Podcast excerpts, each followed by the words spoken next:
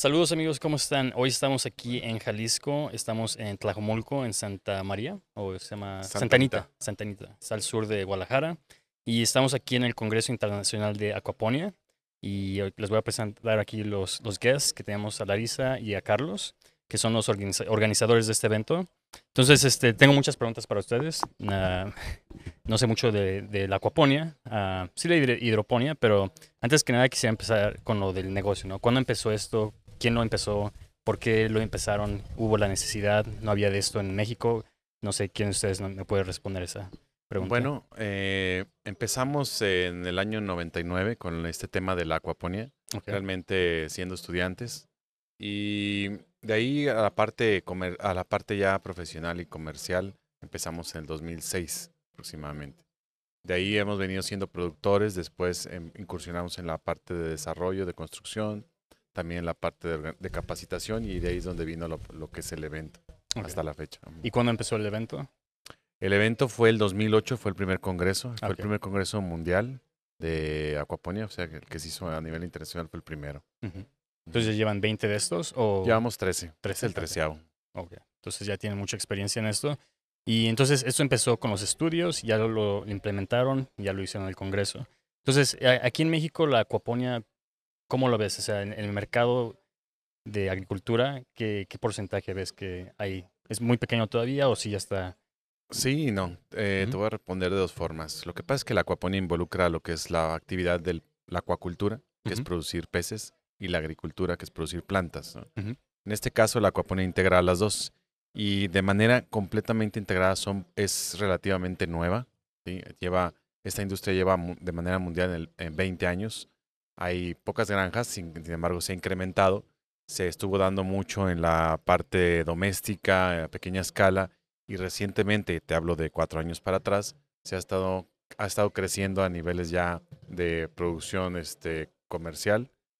Eh, en ese sentido, pues bueno, eh, se ha ido incrementando, pero también por otro lado, esta acuaponia ha ido agarrando, ha ido abriendo sus áreas hacia la que es la integración eh, de, otras este, industrias o agroindustrias.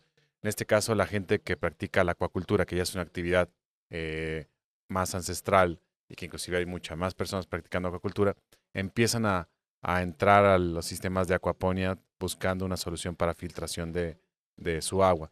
Y también por el lado de la parte de la agricultura, sobre todo la protegida, en, en invernaderos, también están buscando la parte de acuaponia, buscando una alternativa de nutrientes. Entonces se ha diversificado también más. Sí, claro. Y ahorita podemos hablar más eh, a detalle acerca de la acuaponia y, y cómo, cómo se llama, beneficia y todo, todos los aspectos de eso.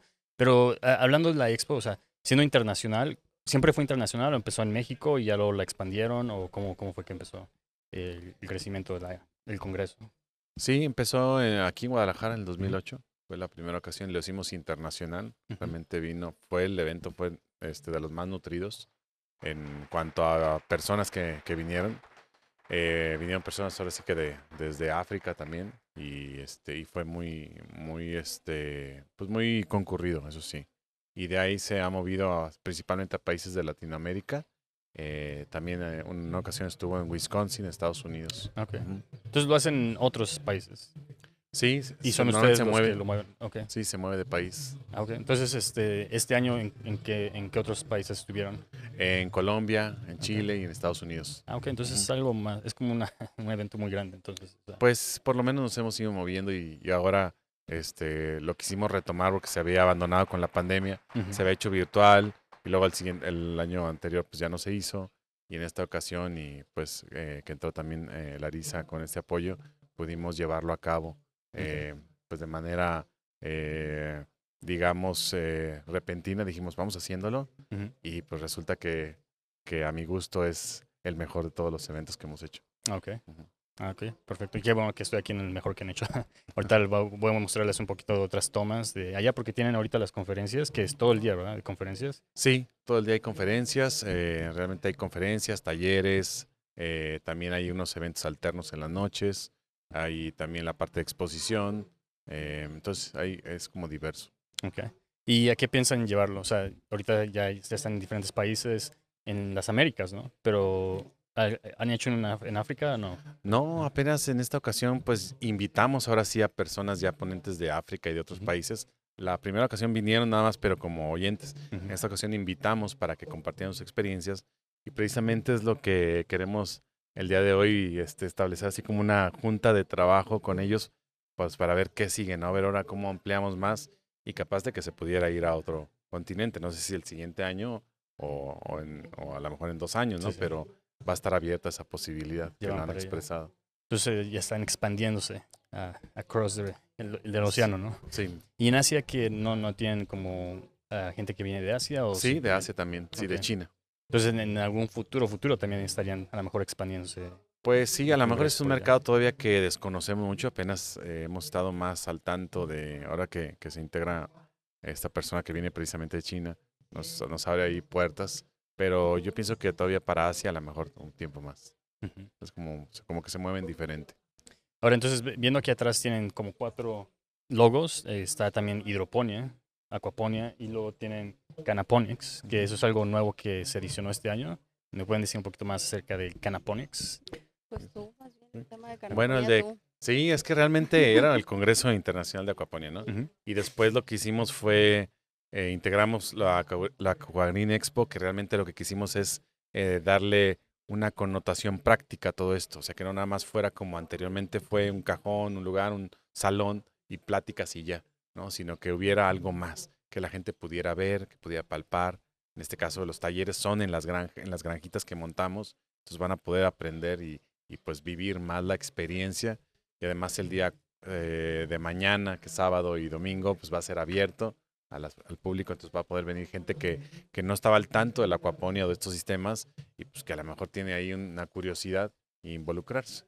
Y entonces se juntó con la expo, luego con sistemas biointegrados, que, que la idea es que vea personas que no se dedican a la acuaponia, pero algo, algo relacionado que aporta a la acuaponia. Desde energías renovables, producción de microalgas, eh, producción de, de insectos para alimentar a los peces, cosas así. Entonces se llama biointegrados, entonces lo sumamos. Y al final se sumó el de Canaponics, que precisamente, bueno, yo es un área que realmente no incursiono tanto, pero, pero pues, es, es, es mucho lo- el interés que hay. Entonces pusimos este, temas relacionados a la producción canábica en, en estos sistemas sustentables. ¿no? Ujú. Entonces el Canaponics se, se unió y Y hay ejemplo bueno, de eso. pensamos que van a ir creciendo ahora a la par todos, ¿no? Y eso, o sea, porque yo cuando veo esto, todavía, bueno, yo no sé nada de esto. Entonces, este, me imagino que todavía es como, ¿cuál, cuál es el costo de beneficio? Se me hace como muy caro, ¿no? Hacer algo así. Ah, no sé si es cierto. Bueno, sí nos costó, así, sí sí. nos co- costó trabajo, este, recurso humano, esfuerzo, tiempo, este, dinero, pero pues realmente es muy satisfactorio ver la gente que se reúne y, y la gratitud que te presentan y además el intercambio de conocimientos y oportunidades de negocio también es algo muy gratificante, pero sí, sí lleva una labor y pues aquí a Larry le agradezco mucho esa coordinación que, que hizo. Pues sí, mira, yo creo que me- la pregunta era más del lado técnico, ¿no? Creo que ya estoy pasando ahora a la, ¿cómo se llama? Al evento. Ah, ok. a lo de la acuaponia, ¿no? Este, ¿cómo es, o sea, el costo-beneficio de la acuaponia? O sea, si es, a mí se me hace que es algo más caro, que te toma más, ¿cómo se llama? Recursos, no, no solo laborales, pero también así como de dinero para hacer el... No, no, no, realmente eh, hay eh, acuaponía este, muy rústica, o sea, tan así que la, tan rústica como lo hacían las, los aztecas, que todavía hoy en día se hace, ¿no? Que es este, en, la- en tierra. ¿sí? Con, es- con peces en tierra y plantas en tierra, eso es acuaponía ya, ¿no?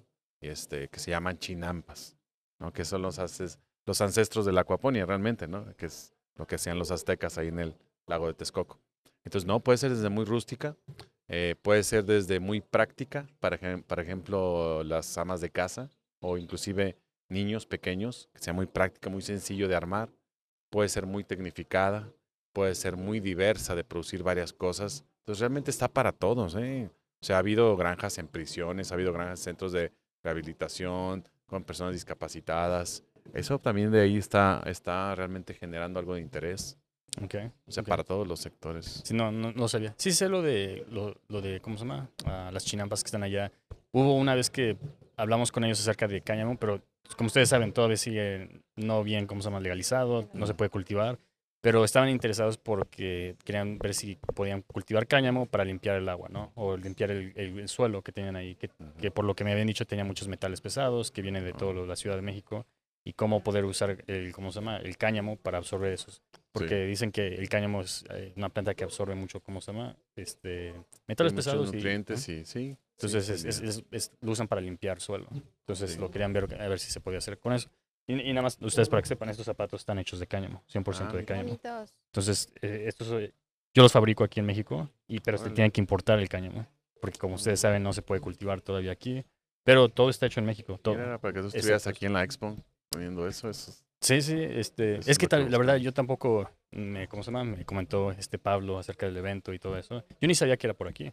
O sea, yo vivo por aquí y me dijo, sí, está en Santa Anita. Y yo dije, sí, está al lado de donde yo vivo. Mira, fíjate. Entonces me quedo muy cerca.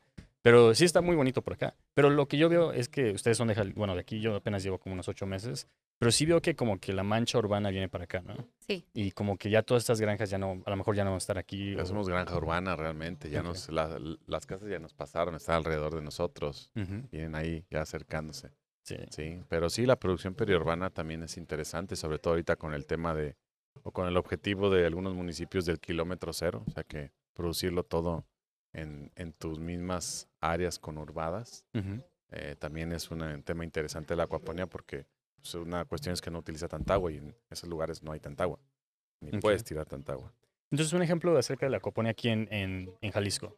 Ah, yo sé que se puede cultivar lo que sea, bueno, yo imagino, pero ¿hay alguna área en que se está enfocando en cultivar algún vegetal o un- una fruta y solo hacer en acuaponia Mm, o es de lo que sea? No, es de lo que sea. Ciertamente hay algunas que son este, más nobles o que a lo mejor te da una ventaja competitiva la acuaponia.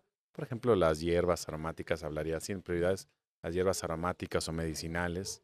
eh, después le seguirían las plantas de hoja como lechugas, después las de fruto. Realmente todo se da. Sin embargo, en algunas ocasiones a lo mejor no tienes un beneficio extra de la acuaponia. Por ejemplo, al producir un mango, realmente un mango que sale producido con nutrientes de peces, eh, lo que tengo entendido es que realmente sabe igual, se ve igual, entonces no tiene un plus extra, ¿no? Pero, por ejemplo, otras plantas como, como las, las aromáticas y las, las hierbas, o el mismo cannabis, que lo pueden certificar, que lo pueden vender vivo, una planta con raíz, que a, diferencia del suelo es difícil que lo puedan vender con raíz, pues ahí, ahí hay una ventaja competitiva además de, la, de las ventajas ambientales, hay una ventaja comercial ujú. también. Interesante. Bueno, y entonces, ah, hablando, ¿cómo se llama? De la expo. Bueno, porque tienen la conferencia y la expo. ¿Cuántas, ¿Cuántos stands tuvieron este, en este evento? Pues son entre 30 a 50 más o menos stands. Algunos están como compartidos y también están en un área de, de invernaderos. Ah. Y está muy diverso realmente la, las, la- los expositores. Ujú.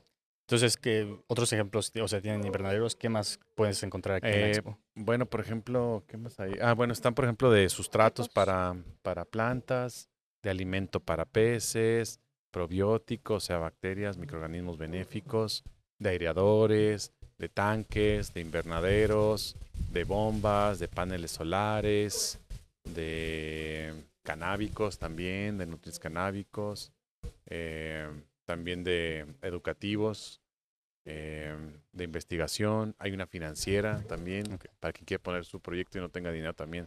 Hay una financiera que los apoya ahí. Está muy completo. sí. Imagino que está completo porque ya llevan casi, ¿qué? 13 años haciendo esto. ¿o como Bueno, 2010? el, la expo realmente es, pues sí que esta es la primera ocasión. Sí habíamos dejado poner algunos, Ah, sí, pero realmente la expo, eh, esta es la primera ocasión que lo hacemos así, sobre todo en un área abierta. Ah, ok. Pero una de las intenciones de la expo es que esté como, si tú tienes interés en el tema de la acuaponia y no sabes absolutamente nada, que puedas venir a un evento de esta naturaleza, que puedas escuchar a los ponentes magistrales que son referentes en sus países de origen y entonces eso te da como que todo el back técnico. Después que puedas ir a la granja, que es eh, la granja de, de Carlos, que es de las granjas pioneras que hay en México en el tema de, de acuaponia, y en la expo que puedas tener a todo, todo lo que necesitas para realmente poner un proyecto de acuaponia, desde los invernaderos, los sistemas solares, todo lo que Carlos te acaba de mencionar. Entonces, como que sí se hace un sistema muy, muy completo de alguien que no tenga ni idea de lo que es la, la acuaponia ni cómo hacerlo. En un evento de esta naturaleza, pues sale con muchísima información técnica, pero además lo puede ver, ¿no? Lo Sí. puede ver e- en vivo y, y se lleva ya los contactos de todos los proveedores Sí. también para poder empezar su proyecto. Sí, que a veces es lo más importante, ¿no? Los contactos. Entonces, dime más acerca de, del tour, porque yo sé que van a ir a una granja, a varias granjas. ¿Qué va a pasar mañana, el sábado? ¿Cómo empieza el día? Pues el día de mañana hay un tour de granja, son tres granjas que se han seleccionado para que las personas que tienen interés en conocerlas, eh, como te digo, en vivo, aquí, aquí ya han estado asistiendo a la de Carlos, en donde hay tilapia y, y producción de, le- de lechuga, Ujú. pero también asistirán a una de camarón y la otra es de robalo, me parece, Irán, Eh, no, es una es de pescado blanco. pescado blanco. Ajá, pescado blanco. Y la otra de carpas. Son diferentes modelos en diferentes escalas. Ujú. Ajá. Ok. Pero sí Salen que de aquí a las, a las 8 de la mañana.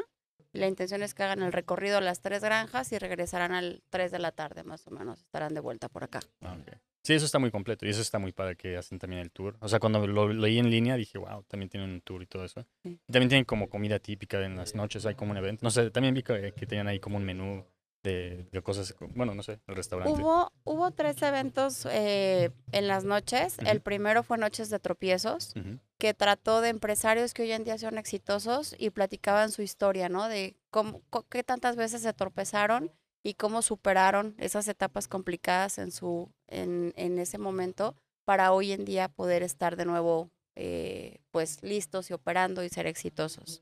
El día de ayer tuvimos lo que fue el Fish Tank, en donde se, se presentaron cuatro proyectos, que lo que están buscando precisamente es financiamiento, Como un Shark Tank. como pero- un Shark Tank, sí, pues se llamó Fish Tank. Y ahí lo que hicimos fue que logramos tener financieras de, de alto nivel, como FIRA, que es una financiera pues de las grandes de México, ¿no? Ujú. Eh, también estuvo con nosotros Agro Jalisco, que también es una otra financiera, y un fondo privado que se llama Greenvest, Ujú. Agroinvest. Entonces, pues evaluaron los proyectos, a dar los contactos y la intención es que se eh, continúen con la elaboración de los planes de negocios y financieros Ujú. para llevar a buen para llegar a buen término esta búsqueda de financiamiento. Y el día de hoy tenemos la noche mexicana, Ujú. Que es con lo que cerramos el- el- la parte del Congreso prácticamente. Vamos a tener mariachi, por ahí hay un hay algo este jarocho, ¿no? ¿Cierto? Sí, a ver si los jarochos también han venido. Este, y pero hemos estado intentando como que, que la gente que viene de fuera pueda comer nuestra comida mexicana. O sea, ha habido en las noches este, tamales, atole, buñuelos, eh, los buffets mexicanos, ¿no? Que, que te pueden complementar, pues para que también que conozcan la, la cultura mexicana. Sí. No, y qué bien que es Día de Muertos, también, ven la También. cultura de... Está, muy, está muy bonito, sí. Entonces, ¿qué, eh, ¿pueden listar como qué países eh, vinieron, eh, visitaron aquí la expo?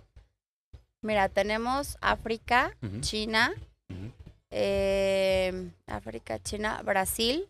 Colombia, Chile, España. Ujú. ¿qué me Francia. Francia, Japón, Sudáfrica, China, este, mm, ¿cuál faltó? Canadiense, Estados Unidos. ah, ok, Estados Unidos, sí. Canadá no. Canadá, sí. ¿Ah, Diego, sí? Ah, Diego, Diego, Diego. realmente se llama Diego, Darrell. es cierto. Sí, Sí, es Sí, de te- Canadá. son alrededor de 13 países los que logramos conjuntar. No, está, mu- tiene muy buen reconocimiento. En el nicho de, de ustedes está muy bien reconocido este lugar. Y últimamente uh, hubo parte del gobierno o de regulatorio que, que vino aquí a la expo o, o la- el congreso. O, no? Sí, tuvimos eh, la verdad el apoyo de por parte de la Secretaría de Agricultura y Desarrollo Rural que nos apoyó eh, con una partecita ahí para, para que pudiéramos culminar este evento. El mismo FIRA que es entre o sea, pues es un fondo al final del día que banca- o- eh, funciona como una banca de segundo piso. Pero con unas reglas de operación muy encaminadas a los planes de desarrollo estatales y federales. Eh, y bueno, los, los ayuntamientos que vinieron a acompañarnos el día del evento, en particular el presidente municipal de Tlajomulco, que nos acompañó. Este, nada más, ¿verdad? No me está faltando nadie por ahí. Mm, sí, nada más. creo. Ujú. Sí. Es que qué bueno que tienen también el enlace gobierno y cosas así, reguladores. Sí.